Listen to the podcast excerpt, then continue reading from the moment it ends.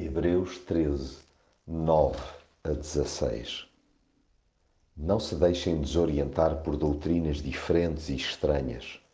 O importante é termos o coração bem firme pela graça de Deus, porque as regras sobre os alimentos que se podem comer nunca trouxeram proveito a ninguém.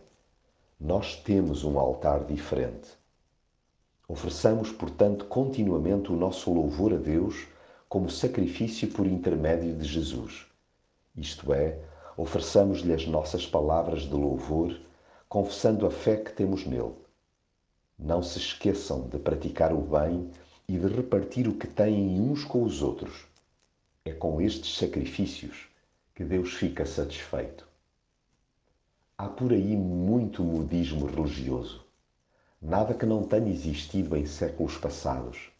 Ainda assim, há que estar atento às ditas aragens e roupagens de trazer por casa. Nem é preciso abrir muito os olhos para detectar à distância essas bizarrices doutrinárias.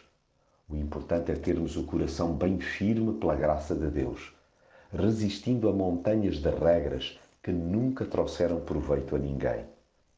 É que continua a existir gente que teima em vender fórmulas de alcançar o favor de Deus aproveitando-se da credulidade de muitos.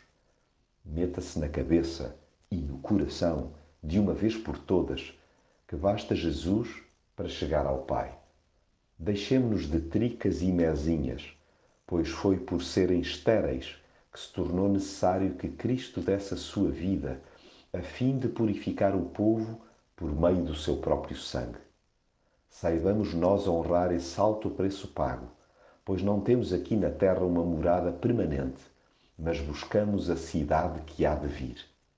Ofereçamos-lhe contínua gratidão, confessando a fé que temos nele, e a melhor forma de o apregoar é nunca deixar de praticar o bem e de repartir.